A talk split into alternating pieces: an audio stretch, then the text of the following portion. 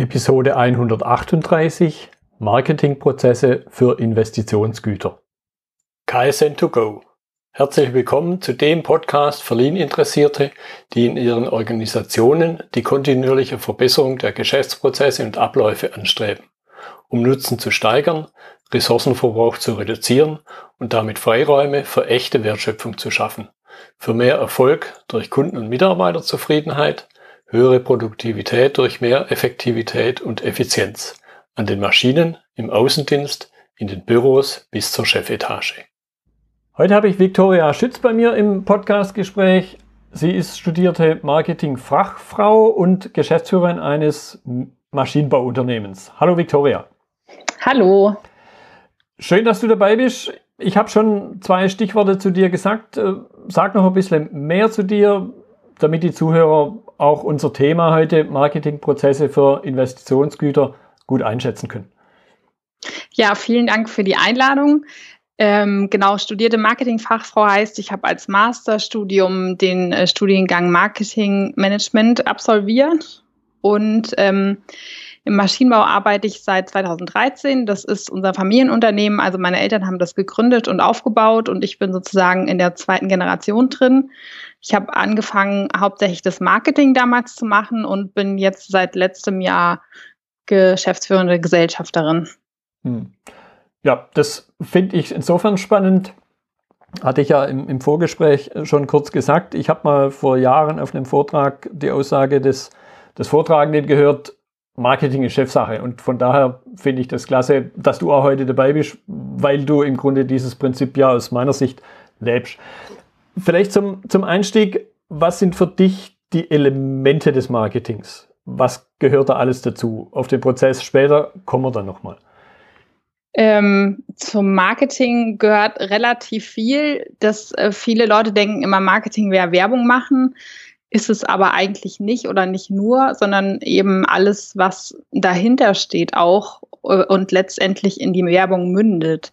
Also dazu gehört zum Beispiel, dass man eine Marke aufbaut oder ein Image pflegt, dass man ähm, eben strategisch sein Unternehmen so nach außen ähm, verkauft, dass es äh, zu dem passt, was man wirklich macht und auch zu der Zielgruppe, die man ansprechen möchte. Und natürlich auch äh, Pressearbeit gehört ins Marketing. Mhm. Jetzt hatte ich vor vor ein paar Wochen, sagen wir mal, eine Episode, da ging es um Marketing für IT-Dienstleister. Und jetzt unterhalten wir uns ja über Investitionsgüter. Als Maschinenbauunternehmen, glaube ich, fällt es in die Kategorie. Was ist deiner Ansicht nach der Unterschied von, ich nenne es jetzt mal normalem, einerseits vielleicht trotzdem noch Business-to-Business-Marketing und dann haben wir ja auch noch das große, weite Feld von Business-to-Consumer. Was ist da so der allgemeine Unterschied? Ähm, der größte Unterschied ist natürlich, dass es um viel größere Summen geht. Daher kommt ja auch der Name Investitionsgüter. Mhm. Im Gegensatz zu Verbrauchs- oder Konsumgütern. Und ähm, einmal würde ich sagen, B2B-Marketing kann ja auch alles sein. Das können ja genauso Verbrauchsgüter sein. Und äh, der Begriff fasst eigentlich nur zusammen, dass es zwischen Firmen stattfindet und nicht äh, gegenüber dem Endkonsument und ist für mich aber auch ein breites Feld, was man nicht unbedingt immer unter einen Hut fassen kann. Hm. Und ähm, im Investitionsgütermarketing ist eben wichtig, dass man ähm, einen langen Atem haben muss, dass man Maßnahmen ergreifen und durchführen muss, die man, deren Erfolg man nicht sofort messen kann. Also es geht viel um Image, um Kundenbeziehungen, um Vertrauenaufbau und ähm, im, natürlich geht's da über in jedem Bereich drum, aber hier ganz besonders im ähm, Verbrauchsgüter oder im Konsumentenbereich hat man oft zum Beispiel den Fall, dass man ein, dass ein Werbespot geschaltet wird und die ähm, Unternehmen sehen, in den äh, Tagen darauf wird das Produkt vermehrt eingekauft. Sowas gibt es natürlich im Investitionsgüterprozess nicht. Man mhm. schaltet nicht eine Anzeige und am nächsten Tag oder in der nächsten, im nächsten Monat kauft jemand eine Maschine, sondern das ist eben ein langfristiger Prozess, auch dieses ähm, Vertriebs, der Pro Vertriebsprozess dauert meistens einige Monate, bis man sich einig ist über Spezifikationen und sich der Einkäufer auch ähm, sicher ist, bei welchem Unternehmen er einkauft. Und das ist eigentlich das, was es so ausmacht. Mhm. Jetzt unterhalten wir uns ja über den Prozess. der mit Sicherheit verschiedene Fragen hat, für mich Fragestellungen hat. Für mich steht am Anfang irgendwo, egal ob es jetzt um Marketing oder um ganz andere Prozesse geht, sowas wie eine Analysephase. Was sind deiner Ansicht nach so typische Fragestellungen, die ich da betrachte? Also ich würde jetzt erstmal, wenn ich schon ein Unternehmen bin, das aktiv ist, äh, mhm. schauen, was mache ich denn eigentlich? Also äh, momentan, es werden oft ähm, vereinzelte Maßnahmen ergriffen, die nicht ineinander greifen. Dann geht es natürlich darum, wie in vielen anderen Bereichen auch eine SWOT-Analyse zu machen, um erstmal zu gucken, was macht unser Unternehmen eigentlich aus, womit können wir nicht dienen, was könnten wir in Zukunft noch machen, äh, dann zu gucken, wer sind eigentlich die Kunden und ähm, wie kann ich die am besten erreichen, wie viel Budget habe ich, ähm, in welchen Ländern bin ich aktiv oder will ich aktiv sein. Und ähm, vielleicht auch zu gucken, wie kann ich meine Produkte noch ähm, diversifizieren. Was würden Kunden noch von uns kaufen? Da gibt es ganz viele Fragen, die man durchgehen kann. Und ähm, ich kann zum Beispiel bei uns äh, ist das Beispiel gewesen, dass wir immer sehr viele Fragen hatten aus Drittländern, äh, die bei uns eben nach günstigen Maschinen gefragt haben, weil wir auch mit äh, Gebrauchtmaschinen handeln. Da sind, kommen wir ursprünglich her. Mhm. Und als dann die Webseite neu gemacht wurde und ich die Positionierung aufgebaut habe, dass wir Fachleute sind, die sich auch mit den Maschinen technisch sehr gut auskennen und deswegen natürlich auch ein anderes Preisniveau haben als jemand, der nur mit Maschinen handelt, sind die Anfragen plötzlich ausgeblieben. Also das zeigt einfach, wie wichtig es ist, auch sich zu positionieren. Hm, hm. Und dann unter Umständen ja entgegenzusteuern, vermute ich mal, zum, es sei denn, es war beabsichtigt. Genau, in, in dem Fall war es beabsichtigt im Sinne okay. von, das hat sich jetzt ein bisschen genau negativ angehört, weil das waren alles Anfragen, die uns keine Aufträge gebracht haben, sondern Zeit äh, gekostet haben okay. in der ähm, Bearbeitung. Insofern war das positiv in dem Fall. Ja, ja. Ja, das, das macht ja alles, was ich an dem Prozess verändere, meiner Ansicht nach, eben aus zu überlegen, sind da Dinge drin, die ich tun will oder Dinge drin, die ich nicht tun will. Und genau. Ja, okay. Und manchmal ist es ja eben so, dass äh, man gar nicht vorher weiß, dass man was tut oder dass man was darstellt, was man gar nicht verkaufen möchte. Mhm ja, gehört für mich zum weiten Feld des, des Marketingprozesses ja auch dazu, sich im Grunde klar zu werden, was ist denn die Leistung, die ich vermarkten möchte mhm. und was eben nicht, oder? Genau, und eben auch, welche Kunden möchte ich ansprechen. Mhm. Mhm. Vielleicht ge gehen wir nochmal einen Schritt zurück und, und fassen es ein bisschen allgemeiner nochmal so der, der typische Marketingprozess, durchaus schon durch die Brille Investitionsgüter ähm, typischen Marketingprozess kann ich gar nicht so richtig sagen. Ich würde es eher beschreiben, dass man einen Plan macht. Einmal eben die Positionierung, als was will ich mich verkaufen, will ich hochwertig sein oder das Klassische ist ja immer Preis-Menge gegenüber mhm. Qualität. Also verkaufe ich äh, günstige Sachen zu einem, äh, aber in hoher Menge oder eben teure Sachen in geringer Menge sich da so ein bisschen einzuordnen, was man da verkaufen will und aber ähm, sich dann eben zu überlegen. Also ich finde immer äh, ein guter Tipp ist zu sagen, man macht sich so eine Persona, also einen Wunschzielkunden, mhm. dem man verschiedene Charakter, Charaktereigenschaften ähm, zuordnet und alles, was man macht, eben darauf ähm, zuschneidet. Und ich äh, spreche eben bei uns auch immer sehr viel mit dem Vertrieb und äh, wenn ich Ideen habe für bestimmte Sachen, dann spreche ich das immer ab und frage, äh, was die denken, ob das ankommt bei unseren Kunden, weil die natürlich immer am allermeisten da im Kontakt stehen. Und ähm, ansonsten sich einen Jahresplan dann zu machen, was äh, kommt nächstes Jahr alles dran und sich verschiedene Maßnahmen auszudenken, oder auszusuchen, die man immer macht und mhm. dann immer kleine Specials jedes Jahr dazu, mhm. um dann auch eine gewisse Routine zu bekommen. Mhm. Das finde ich jetzt unheimlich spannend. Ich, meine, ich selber beschäftige natürlich für meine eigene, für meine Beratung und da haben jetzt so in meinem Weltbild vielleicht die Menschen eine, eine, stärkere Rolle gespielt. Natürlich habe ich auch sowas wie eine Persona, finde es aber jetzt unheimlich spannend, dass du das erwähnst, auch für Investitionsgüter, wo man so auf den ersten Blick vielleicht als, ich sage mal, ich unbedarfter Außenstehender sagt, ah ja, ich verkaufe halt eine Maschine. Und trotzdem höre ich da jetzt ganz deutlich raus, steckt dann doch ein Mensch auch wieder dahinter.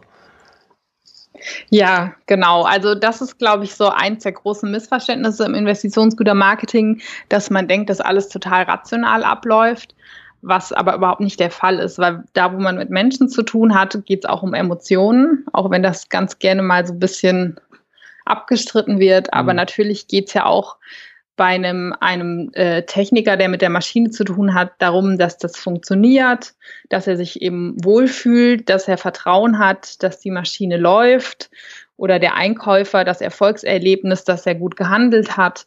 Und äh, das hat ja immer auch alles mit äh, Emotionen zu tun, mhm. auch wenn es im Beruf stattfindet.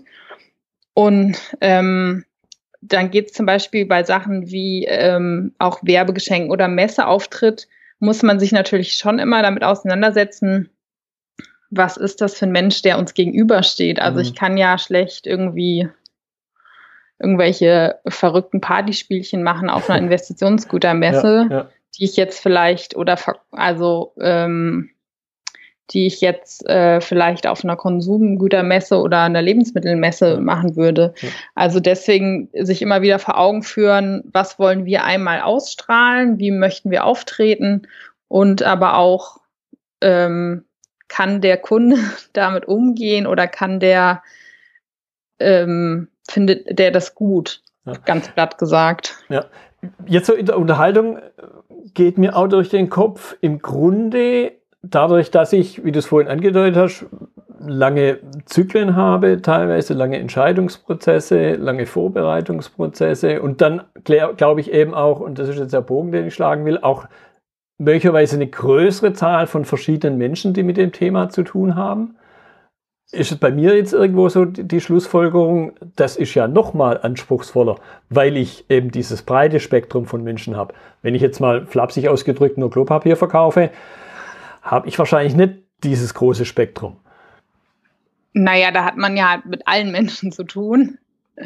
Aber also ähm, meinst du jetzt ähm, im Unternehmen, im kaufenden Unternehmen, genau. verschiedene Personen? Genau. Ähm, das hat sich auch ziemlich gewandelt die letzten Jahre und auch äh, je mehr wir mit größeren Firmen zu tun haben, ist das natürlich so. Wenn man mit auch Mittelstand oder kleineren Unternehmen arbeitet, dann hat man meistens auch mit der Geschäftsführung zu tun oder noch mit einem technischen Leiter. Und je größer die Firmen werden, desto mehr Leute sind da natürlich involviert. Das fängt an beim auch technischen Leiter, dann bei dem Menschen, der an der Maschine tatsächlich arbeitet. Dann gibt's noch Einkäufer. Manchmal gibt's sogar noch den Chefeinkäufer und ähm, dann gibt's manchmal noch Anwälte, die dazukommen. Also da hat man schon mhm. verschiedene Leute, die man ähm, überzeugen muss. Das stimmt. In der Vorbereitung hatte ich mir auch überlegt, auch wieder so ein bisschen als Außenstehender, Investitionsgüter gibt es für mich irgendwie verschiedene. Da gibt es einerseits Maschinen in unterschiedlichen Größen, dann vielleicht so ein bisschen Abgrenzung nach oben, gibt es Anlagen, dann gibt es klassische Immobilien, dann gibt es vielleicht auch Dienstleistungen, die umfangreich ist. Vielleicht gibt es auch noch mehr. Was ist so dein Gedanke dazu? Gibt es da jetzt Unterschiede, außer dass es vielleicht im Volumen Unterschiede gibt? Ähm, ich denke schon. Also ähm, das hängt natürlich einmal vom Produkt ab, dann von der Zielgruppe und davon, ob der Kauf sich wiederholen soll oder nicht. Also ich meine, für eine Familie zum Beispiel ist ja eine, eine Immobilie auch ein Investitionsgut. Mhm. So gesehen, die kaufen das aber im Schnitt nur einmal im Leben. Und dann wird das Marketing und die Werbung darauf ausgerichtet, vermute ich mal, dass das einmal klappt. Und im Maschinenbau geht es eben darum, dass man äh, über die Jahre, auch wenn es nicht oft stattfindet, immer wieder was verkauft, aber auch um ich würde sagen, online nennt man das jetzt Upsell, dass mhm. man eben auch andere äh, Sachen anbietet, die man dazwischen verkaufen kann, wie eben Nachrüstung. Ähm, bei uns ist das klass klassischerweise das Sicherheitsthema. Die EU gibt immer wieder neue Richtlinien heraus, wie sicher Maschinen sein müssen. Und das heißt, deswegen kauft niemand eine neue Maschine, aber die müssen eben nachgerüstet werden. Das machen wir. Oder wir machen Reparaturen oder wir stellen die Maschinen um, wenn die Kunden das brauchen.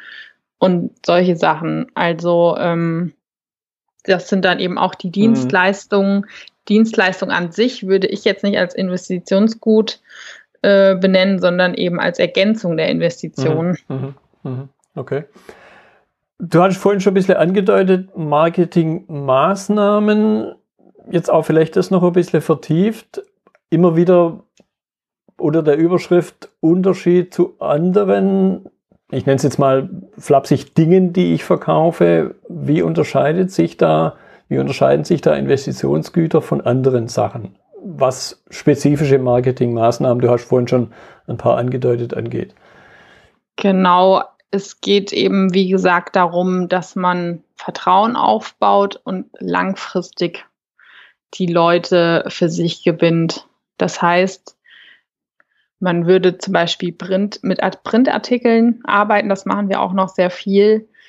Ich sage eben auch heutzutage, Newsletter ist schnell weggeklickt und aber Post, die kommt, macht man heutzutage eigentlich immer alles auf. Mhm. Also so geht's mir. Ja, es hat sich ja. äh, wirklich gedreht im Gegensatz zu früher.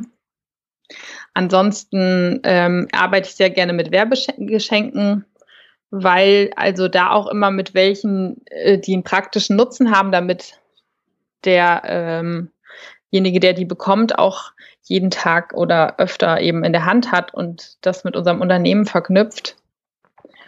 Ähm, PR ist wichtig, natürlich auch deswegen, weil sie meistens wenig kostet, ist unerlässlich, wird aber oft auch nicht unbedingt gemacht oder meistens eher ähm, regional was natürlich was bringt, um sich als Arbeitnehmer oder äh, Arbeitgeber zu identifizieren oder einen Ruf zu machen, aber was man eben auch in Fachzeitschriften äh, voranbringen kann. Und unerlässlich heutzutage ist natürlich eine Webseite mit wirklich guten Inhalten, mhm. die von Suchmaschinen gefunden werden äh, kann. Das, das heißt auch Investitionsgüter, ja, ich korrigiere mich, ist es die Anbahnung nur oder ist es so, dass nach dem ersten Kontakt das Nachgucken, wer ist denn da jetzt auf mich zugekommen? Oder ist es mehr die Suche?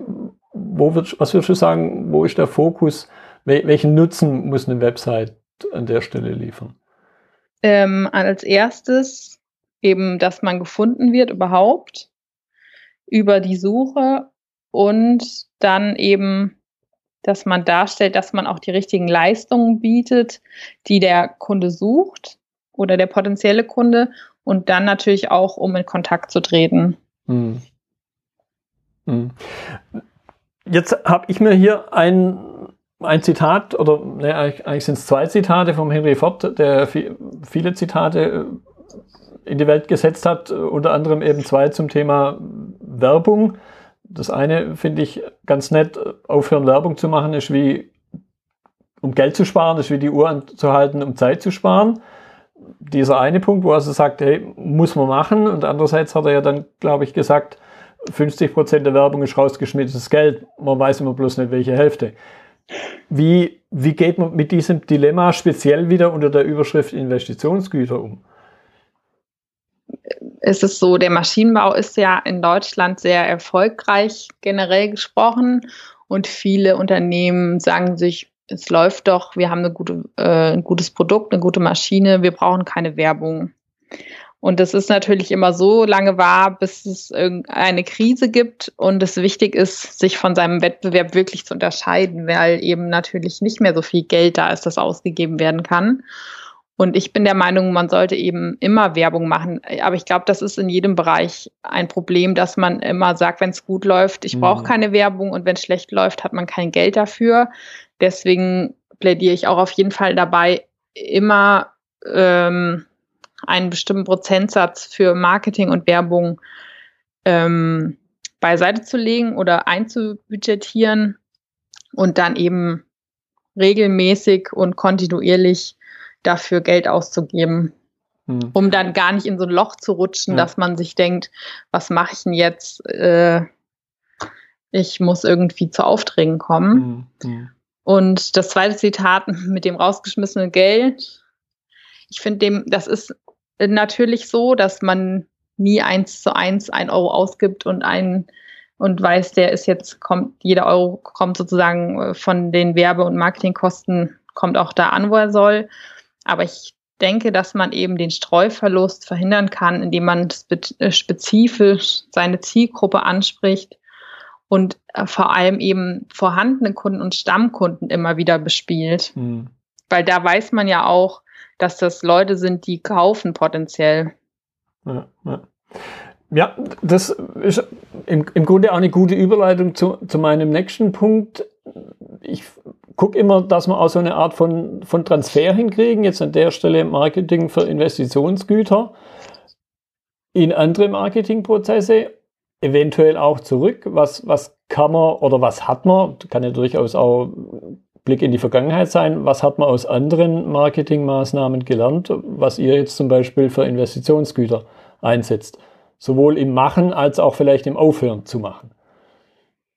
Ich habe zum Beispiel während des Studiums bei Zalando gearbeitet und äh, als wir unsere neue Webseite gemacht haben, habe ich gesagt, ähm, auch wenn, äh, das ist auch nochmal ein guter Punkt für die Unterscheidung B2B und B2C, dass jeder Kunde, der bei uns einkauft oder sich für Investitionsgüter interessiert, natürlich auch eine Privatperson ist.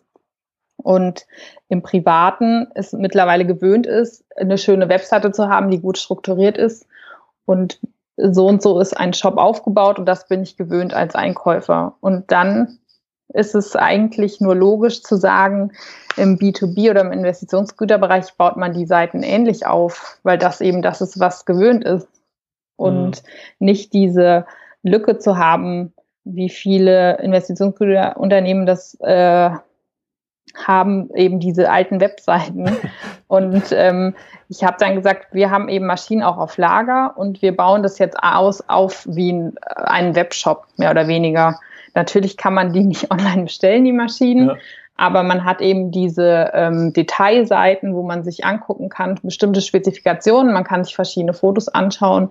Man kann sich teilweise Videos anschauen und man kann das Ganze auf einen Merkzettel packen und den dann abschicken mit einer Anfrage. Hm. Ja, es gibt ja auch so die, diese Aussage, ich weiß nicht, in welchem Umfeld mir sie begegnet ist, aber dass die Kunden wenn Sie heute von sich aus auf ein Unternehmen zugehen, bei weitem informierter sind wie vielleicht vor fünf oder vor zehn Jahren oder vor noch mehr Jahren. Ich glaube, das kannst du für Investitionsgüter ähnlich bestätigen, oder? Mm, das ist ganz gemischt. Manche wissen das eben einfach aus ihrer Praxis heraus und die wissen auch genau, was sie wollen, aber mhm. es gibt auch viele Anfragen, ähm, wo jemand sagt, das und das würde ich gerne herstellen oder so und so würde ich es gerne machen, sagt mir mal, wie das geht oder wie die Maschine funktioniert oder welche Maschine ich dafür brauche. Also ich glaube, das ist ein bisschen anders als ähm, im Konsumentenbereich, weil sich die Leute ja eben schon auch mit dem Thema auseinandergesetzt haben meistens. Das ist ja deren Berufspraxis. Und wenn ich als Konsument irgendwo einkaufe, dann habe ich mich kurz vielleicht damit äh, früher befasst und jetzt kann ich alles nachlesen.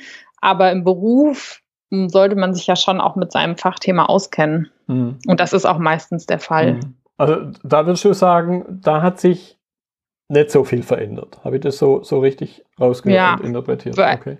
weil ich denke, ähm, zu Fachthemen findet man ja auch äh, wenig Inhalte im Internet. Ähm, so tief wie die wirklich im Beruf gehandhabt werden. Zumindest ist das in unserem Fall so. Wir haben ja auch äh, Webseitentexte, die sich mit den Maschinen befassen. Und da habe ich eben auch festgestellt, sowas gibt es eigentlich online fast gar nicht. Das ist eben Fachliteratur, die kann man online eigentlich nicht finden. Mhm. Aber alles andere, was man als Konsument sucht, das ist ja sehr oberflächlich immer oder sehr, das sind kleine Themengebiete und dazu finde ich auch überall was online. Mhm.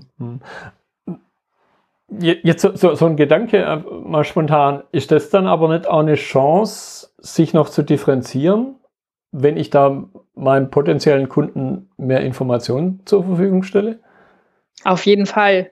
Ich habe da jetzt interessanterweise auch gerade einen Fachartikel drüber geschrieben für eine B2B-Marketing-Webseite von einem Verlag, wo es genau darum ging, eben, ähm, dass man sein Fachwissen natürlich nur bis zu einem bestimmten Grad auf seiner Webseite unbedingt teilen muss, damit eben, weil eben die Suchmaschinen wenig bisher dazu finden und auch um dem äh, potenziellen Kunden zu zeigen, was man wirklich auch äh, für eine Expertise auf seinem Gebiet hat. Mhm. Ja, und ich, ich habe jetzt auch, das war jetzt äh, ganz, ganz kurzfristig, diesen Gedanken in dem Umfeld gehört, auch um diesen Aspekt Beziehungsaufbau wieder zu stärken. Da ging es konkret um jemand, der Gabelstapler vertreibt und also ein bisschen die, die Frage sich hat äh, vor, oder vor der Herausforderung steht, Gabelstapler sind jetzt gar nicht so großartig unterschiedlich und im Grunde verkauft man es dann trotzdem über, zum Schluss vielleicht sogar nur über den Preis was natürlich keinen Spaß macht als, als Verkäufer, wenn man eine Sache nur über den Preis verkauft. Und, und da war dann so dieser Gedanke, ja, wie schaffe ich es mit Informationen eine Beziehung aufzubauen? Genau, ja. Also wenn ich als Kunde weiß, wenn ich Informationen zu einem Produkt suche, da finde ich das, dann gehe ich natürlich eher auch auf die Website oder gehe eher auf das Unternehmen zu. Und das stärkt natürlich auch die Bindung. Mhm. Sehe ich auch so, ja. ja, ja. Aber wahrscheinlich wieder, um, um so ein bisschen den, den Bogen zum Anfang zu schlagen, wo du gesagt hast, dann kommen auch Menschen, die jetzt nur Informationen abholen wollen oder eine Leistung haben wollen, die ihr gar nicht anbietet. Das ist, glaube ich, dann wieder so das andere Dilemma, wenn man zu viel macht.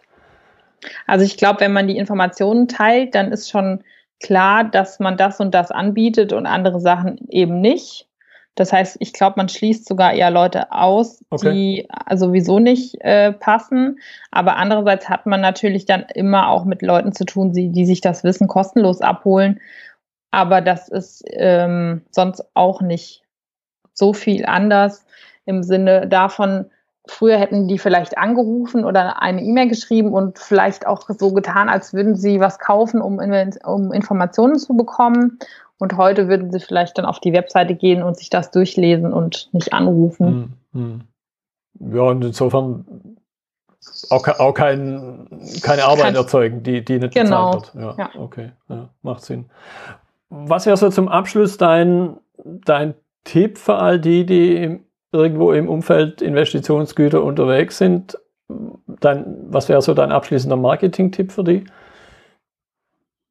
Ähm, überhaupt, also sich einen Plan zu machen und äh, regelmäßig und kontinuierlich Marketing zu machen, finde ich ganz wichtig. Das ist auch nicht zu unterschätzen und die Sachen auch aufeinander abstimmen, weil dann hat man auch weniger äh, Streuverlust, wenn die harmonieren, die Sachen miteinander.